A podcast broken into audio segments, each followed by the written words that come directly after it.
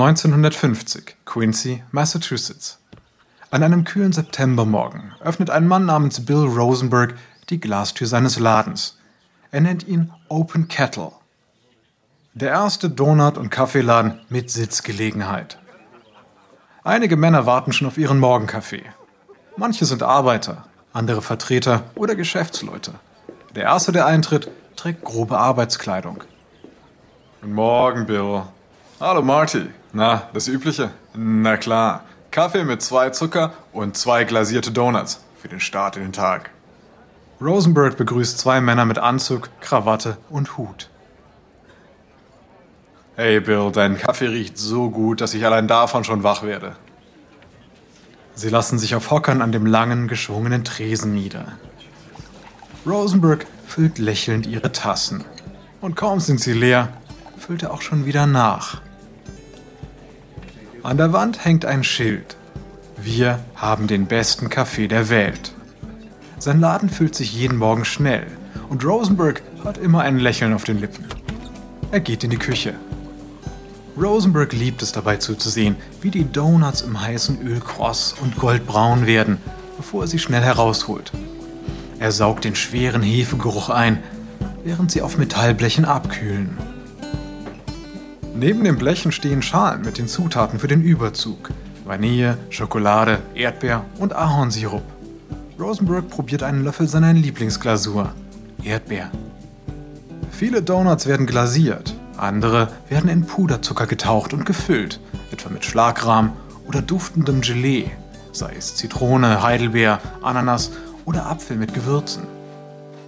Rosenberg beißt in einen Donut und bekommt einen großen Klecks Gelee auf sein Hemd. Er lacht, wischt ihn ab und leckt seine Finger ab. Es gibt nur eine Sache an seinem Laden, die er nicht mag. Er ruft seine Angestellten zusammen. Also Leute, alles läuft super, aber der Name ist schrecklich. Ja, ja, aber Open Kettle stammt von dir. Ja, das gebe ich zu, das gebe ich zu. Aber wir müssen das ändern. Hat jemand eine Idee? Äh, vielleicht Mr. Donut oder Best Donuts. Hm, naja, naja, wir brauchen noch was Besseres. Hey, ich habe eine Idee. Also, was macht man mit Donuts? Dunking. Man taucht sie. Ja? Ja. Ja, genau. Dunkin' Donuts. Das klingt gut. Doch die wahre Leidenschaft von Rosenberg ist der Kaffee. Deshalb steht schon bald auf einem großen Schild vor dem Laden Dunkin' Donuts, der beste Kaffee der Welt. Und wie alle Kaffeeliebhaber nimmt Bill Rosenberg es mit der Zubereitung seiner perfekten Tasse Kaffee sehr genau. Über Jahrzehnte hinweg wird er mit dieser Leidenschaft für die geröstete Bohne bis zum Hauptrivalen einer globalen Marke aufsteigen. Und die heißt Starbucks.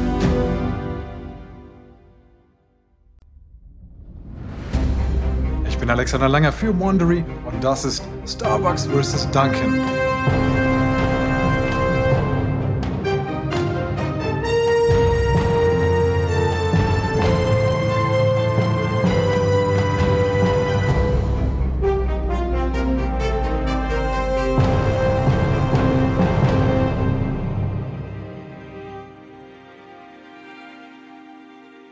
Wir leben in einer geteilten Welt.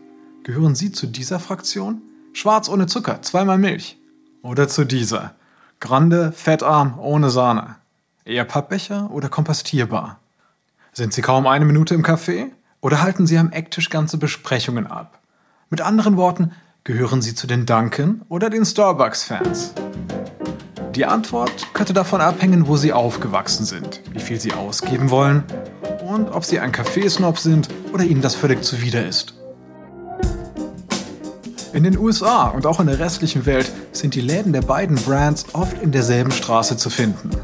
Kaffee ist eine globale Industrie mit über 100 Milliarden Dollar Jahresumsatz. Und Starbucks und Dunkin' Donuts sind die Marktführer. Und doch es geht nicht nur um Kaffee. Es ist ein Kampf der Kulturen. Die Alltagsmarke gegen die Elitäre. Und beide wollen sich unbedingt so voneinander abgrenzen. Die Rivalität begann 1945. Nach dem Zweiten Weltkrieg waren die Vereinigten Staaten das mächtigste Land der Welt. Amerikanisches schien immer größer und besser zu sein als alles andere. Mit einer Ausnahme. Denn Amerika konnte einfach keinen vernünftigen Kaffee brauen. Und die Kaffeefreaks wussten, dass amerikanischer Kaffee von Folgers und Maxwell House verglichen mit italienischem Espresso oder französischem Café au lait wie eine Plörre schmeckte. Danach sollte sich das jedoch ändern. Und zwar wegen eines Mannes, der früh die Schule schmiss, dann aber jeder Mann und jeder Frau guten Kaffee nahebringen wollte. Dies ist Episode 1. Plörre oder Kaffeekultur.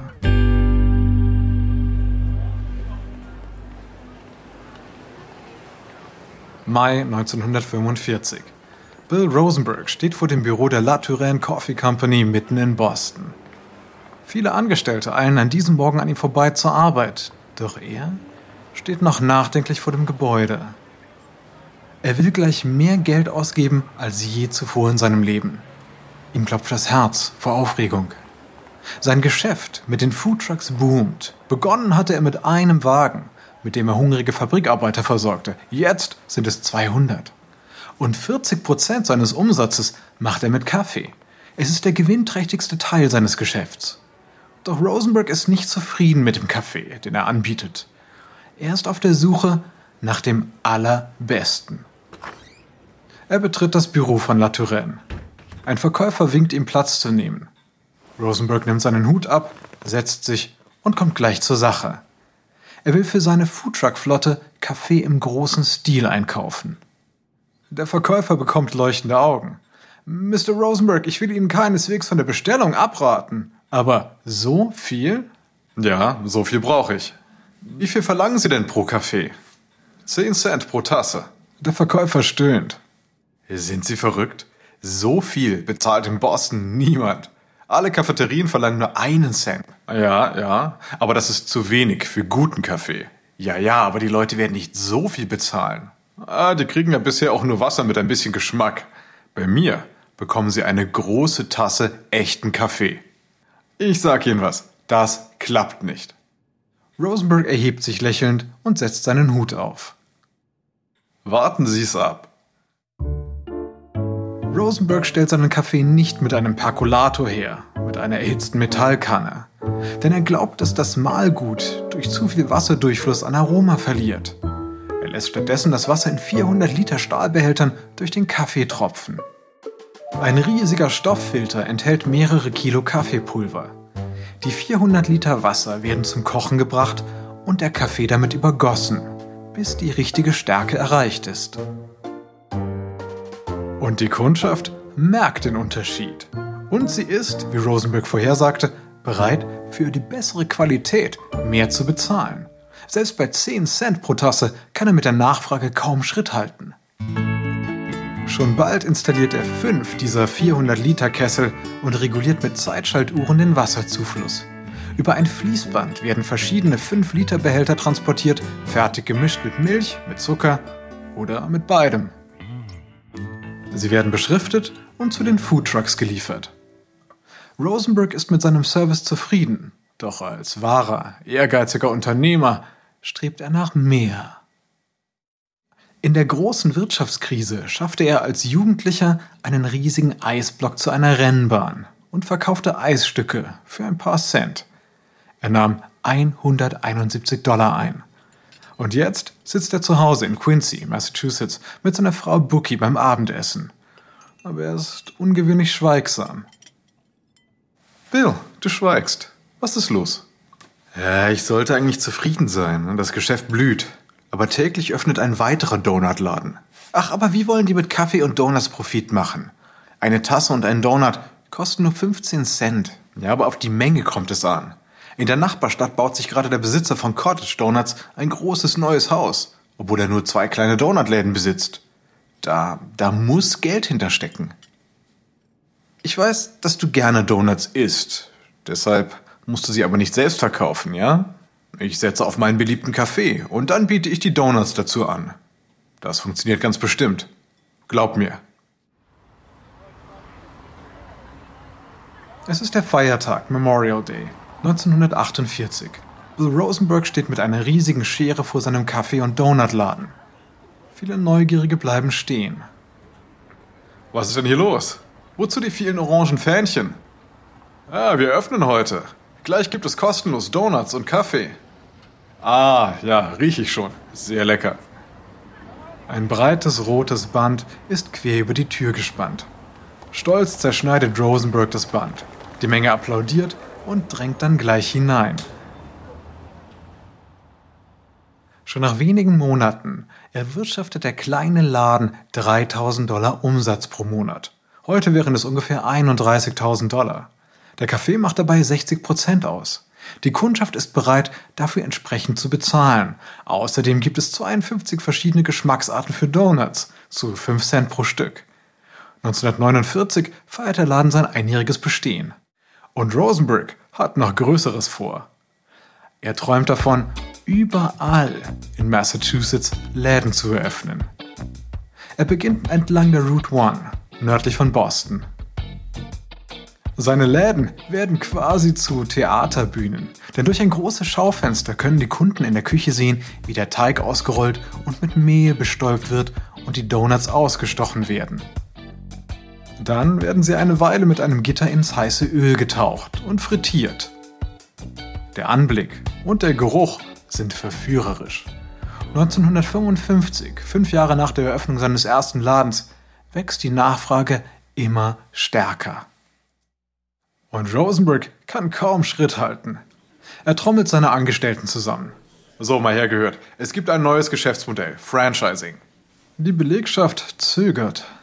Ja, ich habe davon gehört, aber es soll nicht gut fürs Geschäft sein. Für mich ist es die Lösung.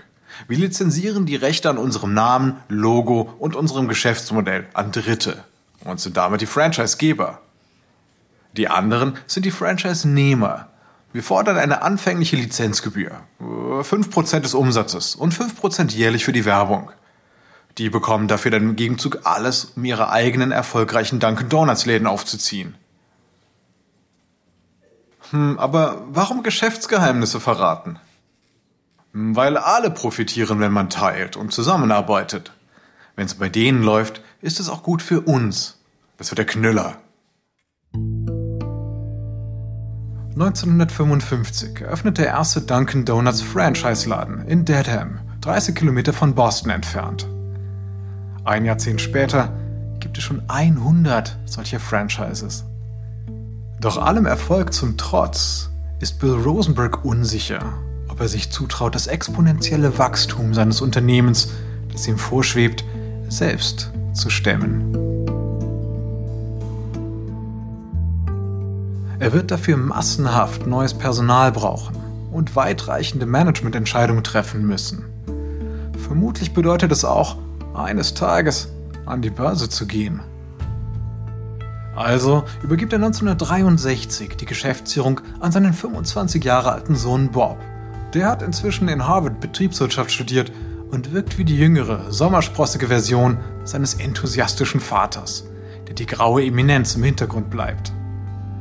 Allerdings fällt es ihm natürlich schwer, sich zurückzuziehen und Bob alleine machen zu lassen. Schon an einem der ersten Tage nimmt er seinen Sohn und Geschäftsführer zur Seite. Bob, ich wollte gerade im Büro einen Kaffee trinken, aber der war ungenießbar. Was ist mit unserem hohen Anspruch, hm? Du weißt, ich trinke gar keinen Kaffee. Oh, aber das solltest du. Es gibt nichts Besseres. Bill hält seinen Sohn zwar für den Richtigen, die Firma zu leiten. Er ist klug und gut ausgebildet, sogar mit Harvard-Abschluss. Nur Bob selbst ist sich da nicht so sicher. Schließlich ist es sein allererster Job. Dennoch läuft es die ersten Jahre recht gut. Beim Börsengang 1968 kann Bob seinem Vater stolz berichten, wir sind die Lieblinge der Wall Street. Er hat die Firma weit über den New England-Staaten hinaus vergrößert. Und das Wachstum dabei zu stark forciert. Denn der Versuch, in Texas Fuß zu fassen, läuft nicht gut. Sechs von zehn neuen Geschäften schließen bald wieder. Die Franchise-Nehmer beschweren sich über zu wenig Werbung und Aufmerksamkeit für Gegebenheiten vor Ort.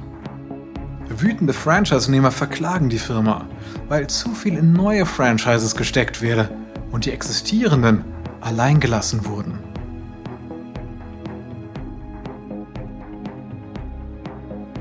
Als Bob Rosenberg von der Millionenklage erfährt, wird auch er zornig. Und er muss seinem Vater berichten, wie es um die Firma steht. Der Fall ist lächerlich. Die Vorwürfe sind falsch und die verlangen den vierfachen Wert der gesamten Firma. Du musst schnell etwas unternehmen, sonst sind wir alle geliefert. Bob Rosenberg wird vor den Aufsichtsrat zitiert. Der hält drastische Schritte für nötig. Tut uns leid, aber Sie werden zurücktreten müssen. Nein, nein, nein, geben Sie mir noch ein Vierteljahr, um das Ruder wieder rumzureißen. Ich schaffe das. New Haven, Connecticut 1972. Edna Damery steht in der Küche des Dunkin' Donut Ladens, den ihr Mann als Franchise betreibt. Oft überwacht sie die Herstellung der Donuts als Qualitätskontrolle. Sie beobachtet, wie die Löcher in der Mitte ausgestochen und die Donuts frittiert werden. Dann lässt sie den Bäcker das Teigstück aus der Mitte mitfrittieren. Es schmeckt lecker. Zuerst testet sie es mit den Angestellten. Dann beginnt sie die Stückchen zu verkaufen. Und in Kokosflocken gerollt, mit Schokolade überzogen oder mit Konfitüre gefüllt, verkaufen sie sich sehr, sehr gut. Die Damerys haben eine Entdeckung gemacht. Sie laden Bob Rosenberg zu sich ein und zeigen ihm ihre Massen von Donut-Mittelstücken auf goldenen Blechen. Er probiert eines und ist begeistert. Mm, großartig. Ja, die Kunden lieben die. 8 bis 10 Prozent des Umsatzes machen wir damit. Wir sollten sie in allen Läden verkaufen. Aber wir brauchen einen guten, einprägsamen Namen dafür. Ich beauftrage unsere Werbeagentur. Und die Werbeleute lassen sich von einem Kinoblockbuster inspirieren, dem Zauberer von Oz. Daran angelehnt heißen die kleinen Leckereien künftig Munchkins. Als sie offiziell auf den Markt kommen, besucht Bob Rosenberg den ersten Laden in Quincy, Massachusetts. Die Kinder stürmen auf die Munchkins zu. Ihre Eltern kaufen sie dutzendweise. Danach auch Donuts und Kaffee für sich selbst. Mittags ist der Laden proppevoll. Die neue Geschäftsidee lässt alle Läden kräftig wachsen und lässt sie dem Management wieder vertrauen. Die Klage vor Gericht wird fallen gelassen. Bob Rosenberg behält seinen Job. Die Munchkins waren die Rettung. Doch eine neue Gefahr zieht auf. Denn 5000 Kilometer entfernt an der Westküste versucht ein Visionär aus den Niederlanden namens Alfred Piet den Amerikanern beizubringen, wie sehr es bei Kaffee auf die gerösteten Bohnen ankommt, nicht nur auf das Pulver. Diese Lektion wird das Leben zweier junger Amerikaner komplett verändern.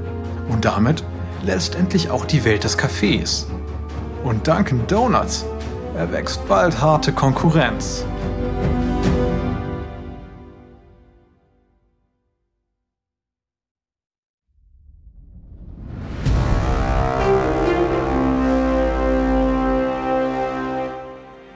1967. Sommer in Berkeley, Kalifornien. Zwei Männer in T-Shirts und Jeans sitzen im neuen Café von Pete's Coffee and Tea. Vor Jahren noch teilten sie sich ein Studentenzimmer, jetzt sind sie beide verheiratet und leben in Seattle. Jerry Baldwin ist Englischlehrer, Gordon Bowker Schriftsteller. Nach einer langen Literaturkonferenz brauchen sie beide dringend eine Dosis Koffein. Baldwin nippt an seiner Tasse.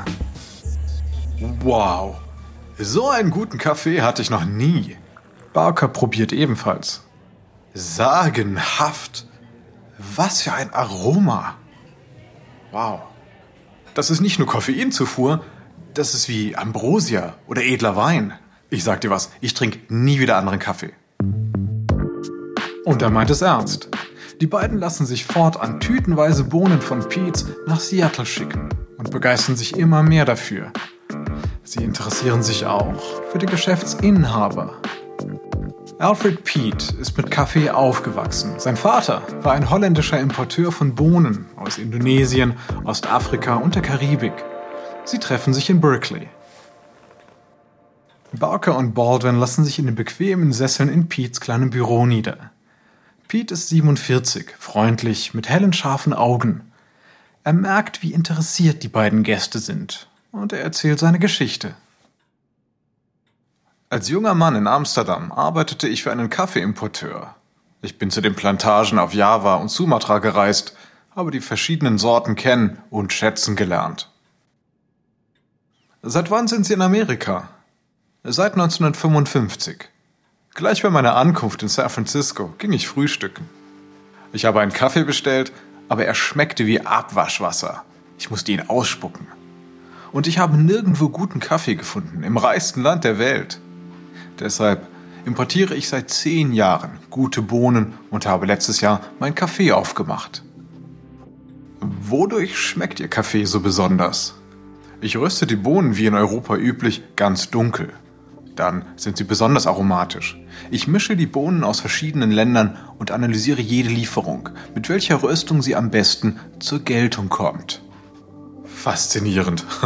Man ahnt gar nicht, was alles dafür nötig ist. Drei weitere Jahre lassen sich die beiden weiterhin Pete's Kaffeebohnen nach Seattle liefern. Sie können nicht genug davon kriegen. Im Sommer 1970 hat Bauker dann eine Erleuchtung. Er fährt zu Baldwin und fällt gleich mit der Tür ins Haus. Also, lass uns hier in Seattle einen Kaffeeladen aufmachen. Wir importieren selbst, so wie Pete. Was? Du meinst das wirklich ernst? Ja, na klar. Wir sind doch selber schon völlig abhängig davon. Warum fixen wir nicht ganz Seattle damit an? Und Baldwin ist ebenfalls begeistert. Beide investieren jeweils 1350 Dollar, leihen sich weitere 5000 von der Bank und gründen ihr Unternehmen. Sie treffen sich oft in Baukers Haus, natürlich bei vielen Tassen starken Kaffees und zurren die Sache fest. Die große Frage ist jedoch der Unternehmensname. Hm, jemand hat mal behauptet, Wörter mit ST am Anfang wirken besonders. Hm, naja, ähm, es gibt eine alte Bergbaustadt namens Starbow. Vielleicht sowas? Warte, warte, warte. Wie hieß der erste Mart in Moby Dick? Starbuck. Ja, ja, super Name. Nehmen wir Starbucks mit einem S am Ende. Als nächstes brauchen Sie ein Logo. Sie blättern Bücher über Seefahrt durch. Hm, ein Bild zeigt einen Holzschnitt aus Norwegen aus dem 16. Jahrhundert. Eine Meerjungfrau. Verführerisch, wie der Kaffee selbst. Am 31. März 1971 eröffnet der kleine Laden Starbucks Coffee Tea and Spice am historischen Pike Place Market. Die Ausstattung ist auf die Seefahrt zugeschnitten und im Regal an einer langen Wand werden 30 verschiedene Kaffeesorten angeboten. Sie verkaufen ausschließlich Kaffeebohnen und gute Haushaltskaffeemaschinen. Sie machen Verkostungen in Porzellantassen, die den Kaffee noch mehr zur Geltung kommen lassen. Die Bohnen liefert dann Alfred Pete. Sie reisen noch immer wieder nach Berkeley, um sich von Pete selber in die Kunst des Röstens einweisen zu lassen. Doch dann kommt ihnen der wirtschaftliche Niedergang der Stadt Seattle in den Weg. Es ist die sogenannte Boeing-Krise. Boeing ist der größte Arbeitgeber der Stadt und hat gerade 62.000 Mitarbeiter entlassen. Dennoch läuft der Starbucks-Laden gut. Die Bürger von Seattle begeistern sich für guten Kaffee zu Hause, vor allem in den vielen trüben Wintertagen. Und Starbucks ist die einzige Quelle guten Kaffees in der Stadt. 1981 haben Bauker und Baldwin schon vier Läden in der Region. Nicht viel, aber genug, um die Aufmerksamkeit eines Mannes zu erregen, für den Kaffee eine Glaubensfrage ist. Dieser Mann ist 28 Jahre alt und heißt Howard Schulz. Nach seiner ersten Begegnung mit Starbucks werden er und das ganze Kaffeegeschäft sich radikal verändern. In der nächsten Folge. Das Schicksal von Dunkin' Donuts wird durch einen überarbeiteten Bäcker geprägt. Und nach Howard Schulz Italienreise ist alles anders.